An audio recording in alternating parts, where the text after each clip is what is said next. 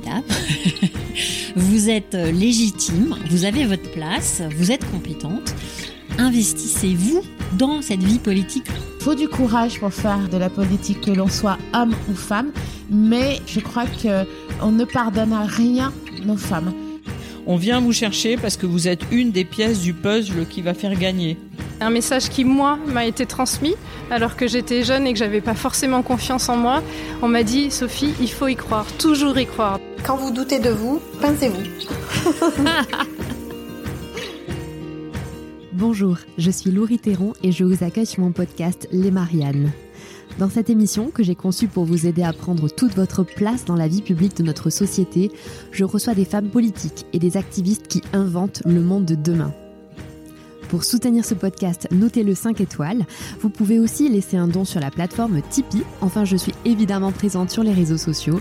Vous me retrouvez sous le compte Elle Marianne FR. Bonne écoute.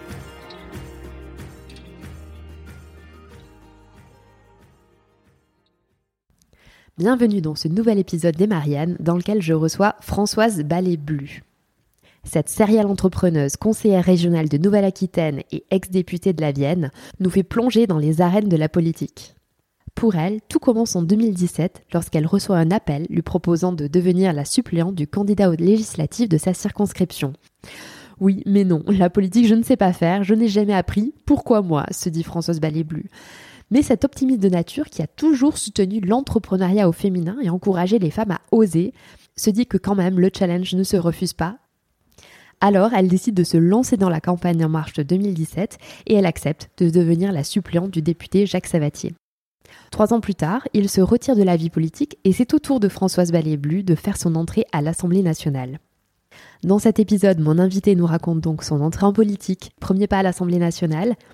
Elle nous parle aussi de la défaite qu'elle a vécue aux élections législatives de 2022 et elle donne aux femmes qui souhaitent s'engager en politique de très très très bons conseils.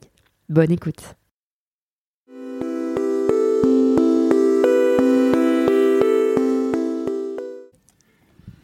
Bonjour Françoise.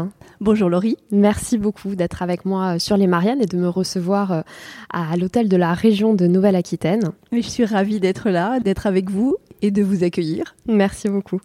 Alors on va commencer cette interview par un petit portrait chinois, une sorte d'icebreaker pour euh, qu'on puisse apprendre à faire votre connaissance. Alors première question, si vous pouviez rencontrer une femme qui a marqué l'histoire, qui ce serait? Olympe de Gouges. Voilà, quand même la première féministe. Quand j'étais au Palais Bourbon, il y avait son buste à l'entrée du Palais Bourbon et je sais que régulièrement je lui faisais un petit clin d'œil parce que je trouve qu'elle a été la première à vraiment euh, marquer l'histoire du féminisme. un courage euh, c'est ça. absolument remarquable et elle est allée vraiment au bout. Au bout, elle y a laissé sa tête. Voilà. Mais euh, voilà, sacrée, sacrée femme et j'ai le petit, son petit bouquin régulièrement avec moi. Je l'ai offert à mes filles. Je l'ai offert à mes stagiaires. Euh, voilà, c'est un peu euh, le. C'est un beau symbole et un beau euh, rôle modèle, oui. Clairement, clairement. Si vous étiez un hashtag, vous seriez lequel?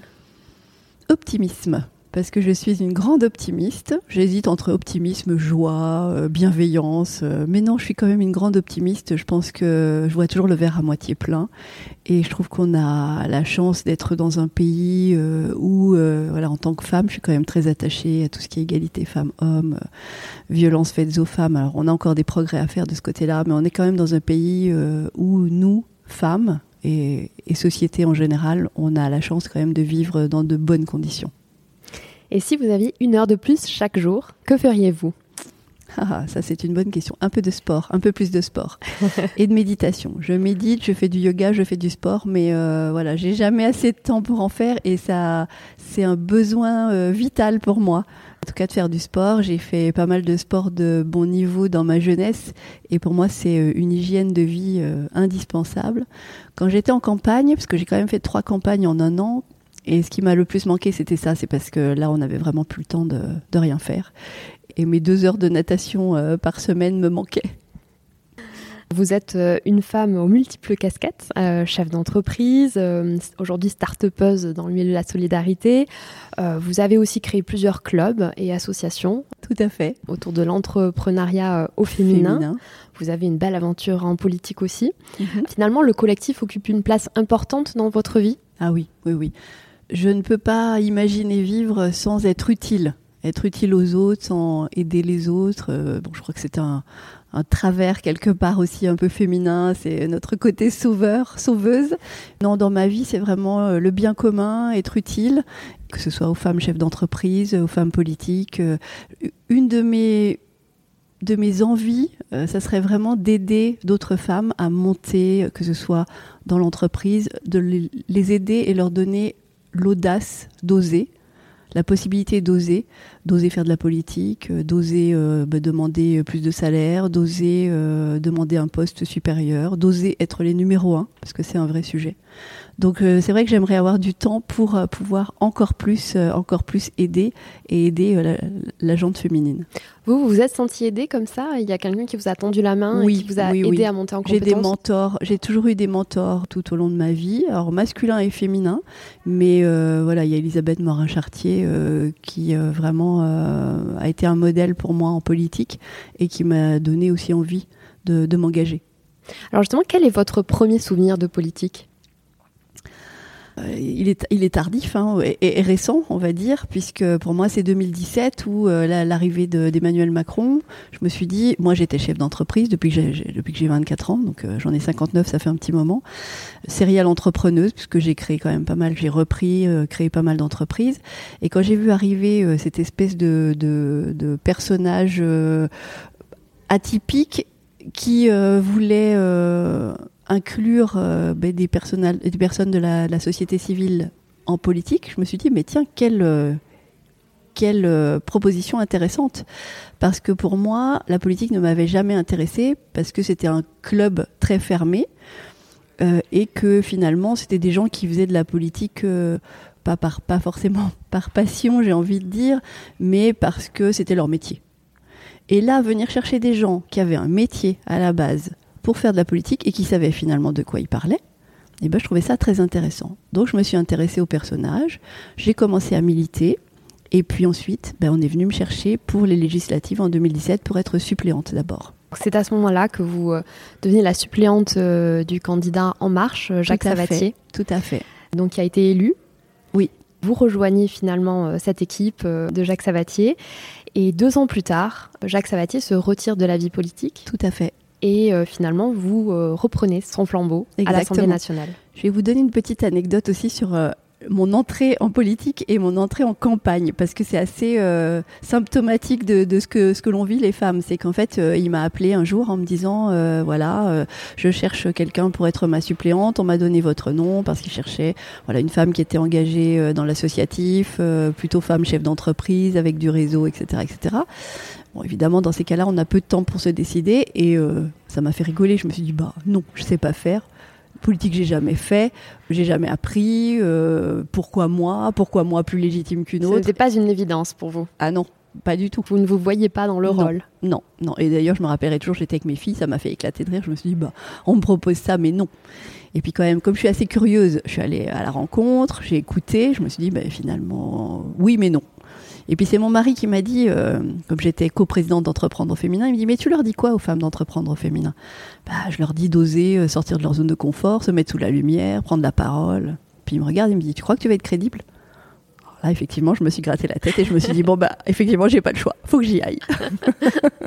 C'est un secret pour réussir en politique d'avoir un mari euh, soutenant et féministe Ah bah oui, c'est évident, c'est évident parce que bah, ma petite avait 14 ans, donc euh, voilà, il y avait encore euh, encore besoin de, de quelqu'un à la maison. Et puis oui, oui, il a été euh, il a été très aidant tout tout au long parce que bah, du jour au lendemain, j'ai passé trois jours par euh, par semaine à Paris. Voilà, donc c'est la question que j'allais vous poser matériellement.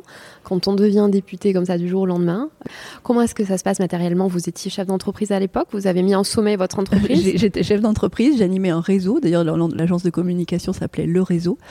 Et je travaillais avec des femmes qui étaient euh, elles-mêmes indépendantes. Et on répondait à des appels d'offres euh, en créant une, une équipe à chaque fois. Et euh, bah oui, quasiment du jour au lendemain, je leur ai dit, écoutez les filles, euh, je vous laisse les clés, du camion. Bon, il y, a- il y avait euh, une femme avec laquelle je travaillais. les, projets, on était très proches. On est toujours très proches. Et je lui ai dit, ben Laura, voilà. Faites ce que vous pouvez, ce que vous voulez, je vous demanderai pas de compte. Je suis toujours là. Euh, pour la stratégie si vous avez besoin. Mais euh, voilà, au quotidien, euh, bah non, là j'ai plus le temps. On peut pas se dédoubler. Non, non. Et donc, comment est-ce que vous avez géré ces systèmes d'aller-retour Vous passiez deux, trois jours à Paris? Trois jours en général, c'est trois jours, sauf quand on est de permanence où là ça pouvait être toute la semaine. Pareil, j'ai fait confiance. Là aussi j'ai laissé les clés du camion et, et, et j'ai- lâché prise surtout. Faire confiance à, à ses, à ses équipes et à ses alliés. Exactement, savoir déléguer. Alors ça, je savais déjà, hein, parce que j'avais un emploi du temps quand même bien chargé. Mais euh, voilà, savoir déléguer, lâcher prise, et puis, et puis, et puis voilà, tout, tout s'est très bien passé. J'ai deux filles, donc j'en ai une qui a 22 ans bientôt euh, et une qui a 17 ans. Et je pense que quand même, euh, même si des fois la petite m'a dit un jour, je déteste la politique, je pense que quand même elles sont très fières de leur mère. Et pour elles, ça n'a pas dû être facile non plus. Je pense peut-être plus à la petite qui s'est retrouvée euh, lors de ma première campagne, c'était la campagne euh, au régional, qui s'est retrouvée que les affiches la tête de sa mère euh, à côté de la sortie du collège, quoi. Donc quand même pas, pas fo- forcément facile de vivre ça avec euh, avec ses Surtout à l'ère camarades. des réseaux sociaux aussi, peut-être. C'est ça. Mais je- comme je suis quelqu'un d'assez consensuel, dogmatique, ben, finalement j'ai eu beaucoup de militants euh, très jeunes parce que ben, je pense que je leur ai donné envie parce que je faisais de la politique un peu différemment. Et, euh, finalement, il y a plein de ces copains qui me suivaient sur les réseaux sociaux, sur Instagram euh, principalement. Et euh, comme je suis, vous savez, assermentée avec le petit truc bleu là, bah, ils sont euh, très fiers euh, d'être amis avec moi sur Instagram, comme quoi il y a des petites choses toutes simples. Et euh, ils me mettaient plein de petits messages d'encouragement pendant les campagnes, euh, juste adorables. Et puis juste aussi, euh, je pense qu'une chose qui a fait que j'ai réussi à aussi raccrocher un peu les jeunes avec, euh, avec mon parcours et avec la politique, c'est que j'ai fait euh, plus de 4 millions sur TikTok en parlant géopolitique. Et pareil, là, bah, je suis devenue un peu la star de ce TikTok. On a parlé de moi, donc pour, euh, pour, pour eux, c'était euh, c'était chouette. Absolument. J'ai regardé vos vidéos. euh, vous avez dépassé des, des ah oui, oui, des, de- millions, de euh, des vues. millions de vues, Des tout à millions fait. de vues ouais. avec des vidéos qui décryptent la géopolitique, la guerre Exactement. en Ukraine. Et sur l'Afghanistan, pour moi, c'était euh, bah, quand il y a passé deux ans maintenant, euh, quand l'Afghanistan euh, a fait un, un- un grand retour en arrière, un grand bond en arrière. Moi, j'ai tout de suite pensé aux femmes et je pense encore euh, pas quotidiennement à elles, mais je pense régulièrement à elles et à ce qu'elles vivent. C'est terrible, Mm. c'est terrible. Absolument. Et pour vous, c'est important euh, de s'adresser euh, justement aux jeunes sur les médias sociaux, de s'emparer de ces, de ces territoires d'expression? Indispensable, c'est indispensable parce que je pense que quand même depuis 40 ans, on a fâché ou en tout cas on n'a pas donné confiance euh, aux Français en la politique euh, avec tout ce qui se passe. Donc euh, raccrocher par bah, par notre posture, par notre humilité, par notre honnêteté. Enfin moi je, je n'imagine pas faire de la politique sans, sans, sans certaines valeurs. Je, je ne je ne m'assierai jamais sur mes valeurs pour arriver à un poste en politique. Ça, c'est pour moi, c'est hors de question. Et vraiment, oui, j'ai eu à cœur. J'ai eu beaucoup de chance aussi d'avoir un collaborateur, un précieux collaborateur euh, qui va se reconnaître, qui s'appelle Enrique, qui m'a suivi, qui était, qui avait 24 ans et qui m'a ouvert aussi ses codes.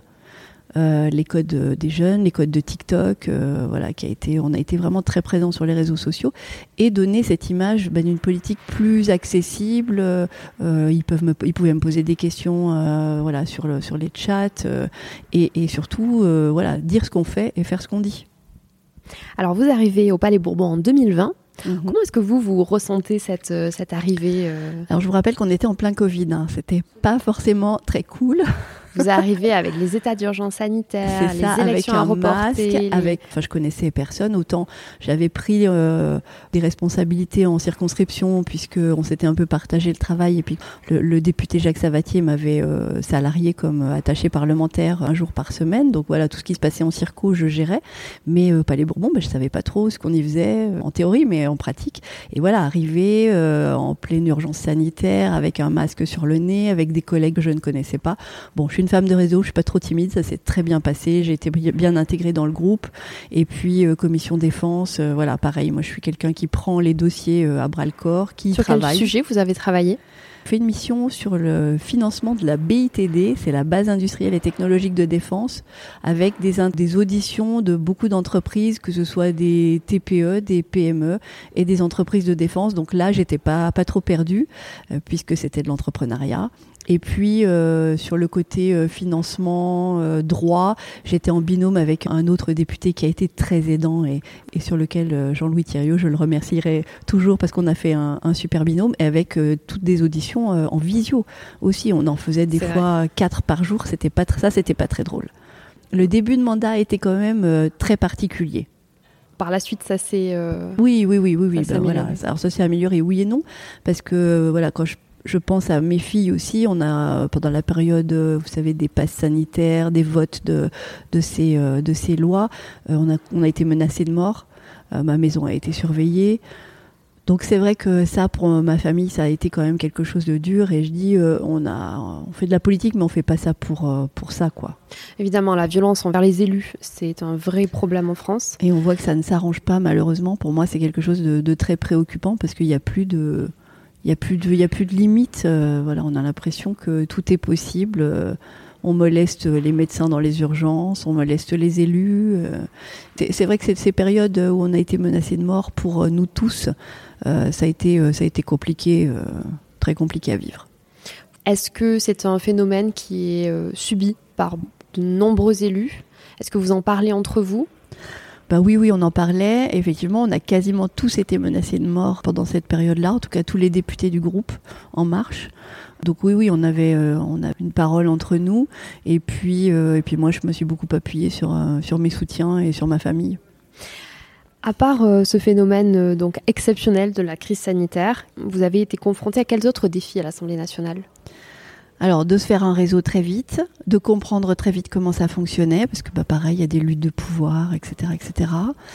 De faire une équipe aussi, parce que voilà, faut avoir une équipe de d'attachés parlementaires euh, qui sont pas forcément les mêmes que l'équipe précédente. Alors pour ceux qui ne connaissent pas vraiment les, les arcanes euh, justement du, de- du Parlement, vous pouvez recruter combien de personnes à peu près? Alors en fait, on a une enveloppe, c'est pas en nombre de personnes. Voilà, on a une enveloppe financière et après, on recrute le nombre de personnes qu'on veut. Donc moi, j'avais deux personnes en circonscription et puis un attaché parlementaire à Paris. Et puis, bah, c'est vrai, quand on arrive, c'est aussi se loger, parce que moi, c'était hors de question que je dorme dans les bureaux-chambres du 101 rue de l'Université. C'était euh, inimaginable que je vive, que je respire, que je mange en permanence à l'Assemblée nationale. J'avais besoin d'aller me nourrir aussi à l'extérieur et de prendre l'air et de voir que euh, voilà, la vraie vie existe aussi, parce que c'est vrai qu'on est vite coupé, même si on, voilà, on a tout, tout le travail en circonscription. Et euh, bah, c'était de- trouver un logement. Et euh, c'est vrai que par les hasards de la vie, j'ai retrouvé euh, une amie avec qui on gardait, j'avais gardé contact. Et on s'est mis en coloc. Euh, voilà, 55 ans, j'ai fait ma première coloc. et, et, et de, vous me parliez de, de start-up, et de cette coloc, ben, on s'est dit que en fait, euh, c'était tellement bien de faire une coloc que euh, on allait faire une start-up euh, pour proposer de la coloc senior euh, pour des jeunes seniors parce que voilà il y a des défis aussi à relever dans, dans ce cadre-là avec 20 millions de seniors qui arrivent en 2030 avec des gens qui vont être super seuls mode d'hébergement, Mais clairement. une nouvelle manière de vivre. clairement on peut retrouver du lien social. mais c'est ça, on reste plus jeune, on est rassuré aussi, on fait plus de choses. Moi, je vois le soir, j'arrivais, bah, quand vous êtes crevé, vous avez plutôt envie de vous mettre sur le canapé. Bah là, ma, Valérie me disait, allez, mets tes baskets, on va marcher. euh, voilà, on fait, on fait plus de choses à deux, trois, quatre, parce que des fois, on avait des copines qui passaient aussi à la maison euh, que quand on est tout seul. Quel conseil vous auriez aimé recevoir euh, avant de devenir euh, député Ah, c'était une bonne question. Ah, bah, J'aurais aimé avoir un peu plus de d'éclairage et d'explication sur euh, sur vraiment ce qu'on faisait à l'Assemblée parce que bah, j'avais une vision un peu de loin quelque part et puis puis les conseils je me les suis donnés toute seule voilà je me suis dit tout le monde m'a dit ça va être difficile je me suis dit non en bonne optimiste je me suis dit non ça va être facile je vais tout mettre en œuvre pour que ce soit facile. Et finalement, ça s'est bien passé. Les, planètes se sont alignées, j'ai travaillé, j'ai vraiment eu l'impression de... Alors, c'est vrai que chef d'entreprise, j'étais connue sur le territoire de la Vienne comme chef d'entreprise. Euh, voilà, j'ai- beaucoup travaillé, j'ai un gros réseau. Euh, J'anime aussi euh, des clubs, un, un club de dirigeants que j'ai continué à animer pendant la période parce que pareil, pendant le mandat, parce que je voulais aussi garder les pieds sur terre et être ancré et pas perdre le contact avec les chefs d'entreprise. Tout comme on était en pleine euh, épidémie euh, et en pleine période euh, de, restrictions sanitaires, eh ben j'ai pu écouter les besoins des chefs d'entreprise. J'ai été à leur rencontre aussi beaucoup, et puis je suis allée un peu toquer à la porte des cabinets de, Bruno Le Maire et d'Alain Griset pour leur dire ben non là en fait sur les aides et, et également euh, auprès d'Elisabeth Borne qui était ministre du Travail pour leur dire non là ce qu'on fait c'est pas bon et puis bon voilà évidemment on était plusieurs députés à remonter ça et on a pu modifier les choses. Oui, vous avez vraiment relayé les Exactement, messages euh, du exactement. tissu Et puis sur euh, les aides, voilà, il y a quelques entreprises, euh, voilà, encore que j'ai rencontrées l'autre jour, qui me disent, mais voilà, grâce à toi, on est encore là. Donc ça, ça fait vraiment plaisir. ouais, vous vous êtes senti utile. Exactement. Alors en 2022, vous vous représentez à votre propre élection. Vous êtes battu par la candidate de la NUPES, avec 1000 voix d'écart. Comment est-ce que vous avez vécu cette défaite? Alors, je veux pas vous dire que c'est agréable sur le moment, parce qu'en plus tout le monde me donnait gagnante. Voilà, j'étais partie euh, avec une bonne longueur d'avance. euh, il devait y avoir des reports de voix bah, qui ne se sont pas faits. Comme quoi, voilà, on n'est jamais sûr de rien dans la vie. Sur le moment, euh, quand même, plus pour mes militants, ma famille que pour moi.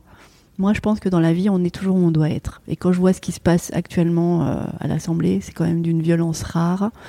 J'aurais fait le job, ça c'est évident, mais je me dis, euh, ça aurait été, ça aurait été dur, parce que voilà, je suis pas quelqu'un à, à, à batailler. euh, je déteste la violence. euh, je pense que j'aurais eu, j'aurais eu de la peine quand je vois ce qui se passe. Je, je regarde de temps en temps encore les questions au gouvernement. Je trouve quand même que c'est, c'est d'une C'est violence très inouïe. clivant. hein. Ouais, oui, c'est très clivant, c'est d'une violence inouïe et c'est pas constructif.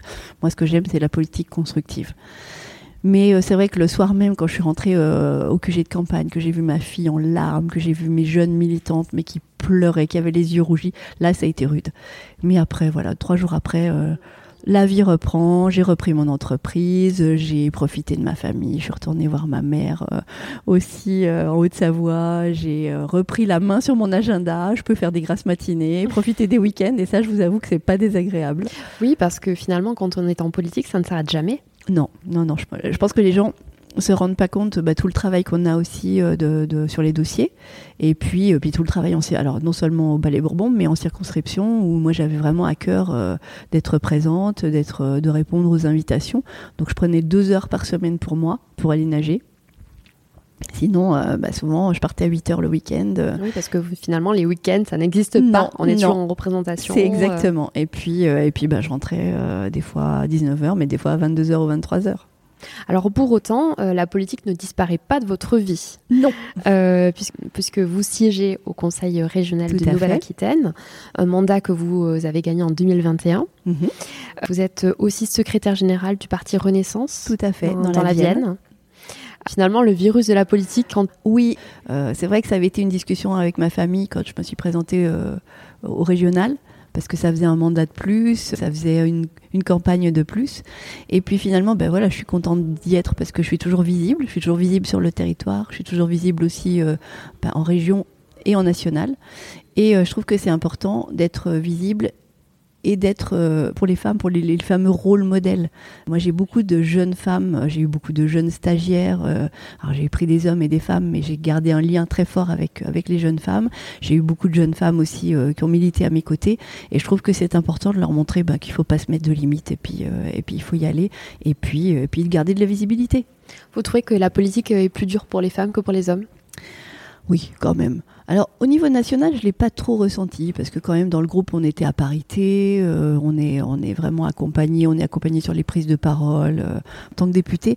Mais je trouve que sur la politique euh, locale, c'est quand même beaucoup phagocyté par par le patriarcat, par des hommes et qui ont pas trop envie de laisser la place aux femmes ou qui leur laissent les rôles secondaires.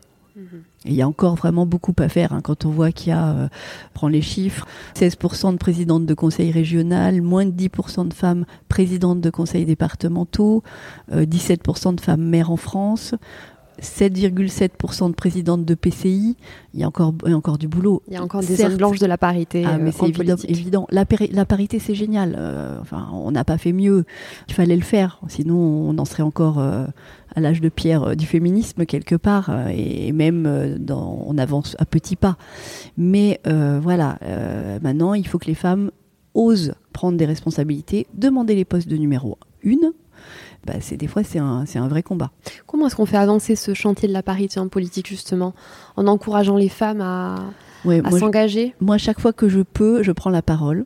Et j'explique bah, que oui, elles sont capables, oui, elles peuvent le faire, oui, euh, trouver un équilibre euh, entre la vie personnelle et, leur mandat, elles peuvent aussi.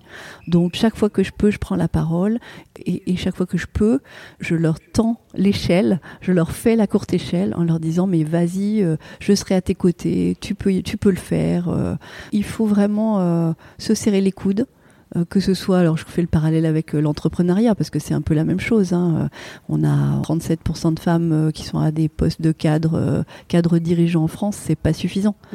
Donc euh, tendons-leur la main, faisons-nous la courte échelle les unes les autres, parlons les unes des autres parce que finalement c'est un porte-voix euh, fabuleux et c'est comme ça qu'on va avancer petit pas par petit pas. Mais il faut rien lâcher. Moi, je, je, je suis étonnée aussi à l'heure actuelle. Alors j'entends une espèce de petite euh, petite voix, des, hommes qui me disent mais ça y est, mais la parité vous l'avez, c'est bon, pourquoi vous vous battez encore? Mais non, on en est loin. Et quand on voit le rapport du Haut Conseil à l'égalité femmes-hommes euh, qui est sorti il y, a, il y a quelques mois, où euh, Un rapport effrayant. rapport, mais, mais moi qui m'a glacé les sangs, où vous voyez euh, des jeunes hommes, je me rappelle plus la proportion égale, euh, 18-25 ans, qui disent que dont, dont il y a plus de 20% ou aux alentours de 20% qui disent que c'est normal de mettre une claque à leur compagne si elle leur manque de respect, mais non. Non, non, on, on revient en arrière et il faut être extrêmement vigilante sur ces points-là. Mhm. Au Conseil régional, euh, l'Assemblée est paritaire Oui, oui, oui, on est, on est à la parité ou quasiment à la parité.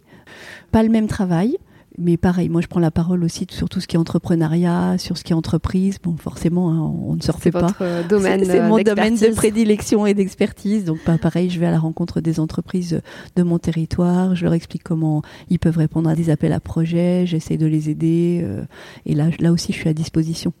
Alors, un dernier conseil peut-être pour les femmes qui nous écoutent et qui euh, s'intéresseraient au monde de la politique. Quelles seraient les trois erreurs à ne pas faire quand on veut faire de la Faire comme politique les hommes. Première erreur. Gardez votre personnalité, gardez vos.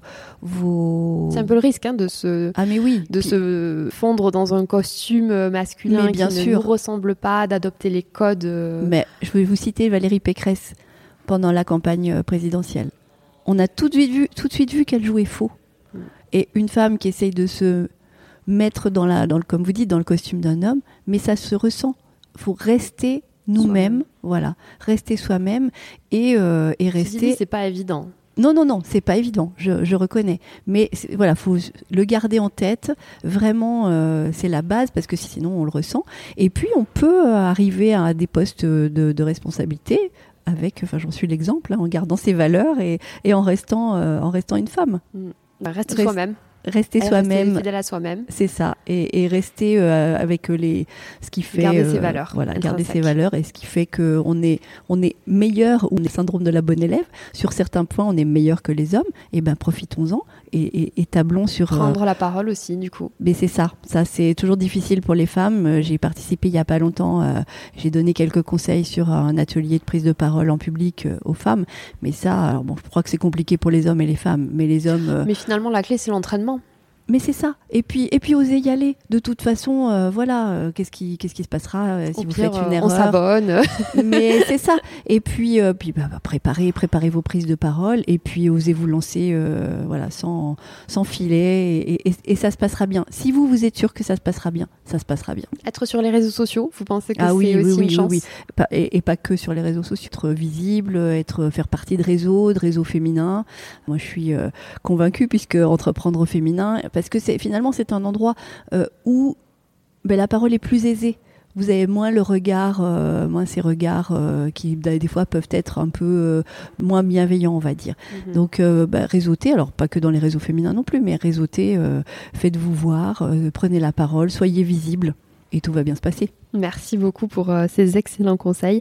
Est-ce que vous auriez trois mots pour résumer euh, cet épisode que nous avons enregistré ensemble? Eh bien, écoutez, c'était plaisir. Moi, je ne fais rien sans plaisir. Donc, Laurie, c'était un réel plaisir d'échanger avec vous. Sororité, parce que je crois beaucoup à la sororité. Soyons solidaires, je l'ai déjà dit, mais je le redis. Serrons-nous les coudes. Et puis, euh, et puis optimisme. Eh ben, la vie est belle et mesdames, euh, vous pouvez, vous êtes, vous êtes sans limite. Allez-y. Qui aimeriez-vous entendre sur les Mariannes? Alors, il y a une femme euh, à Bordeaux que j'aime beaucoup qui s'appelle Camille Sirène, qui est très engagée aussi dans l'empouvoirment féminin et dans le social. je pense qu'elle serait très très bien sur, sur le podcast Les Marianne. Merci beaucoup Françoise pour Merci votre temps. à vous Laurie. Merci pour votre écoute engagée. Si ce podcast vous a plu, n'hésitez pas à vous abonner et à le noter 5 étoiles. On se retrouve très vite, mais en attendant, vous pouvez rejoindre la communauté sur Instagram, Twitter ou Facebook sous le nom Elle Marianne. Je vous dis à bientôt.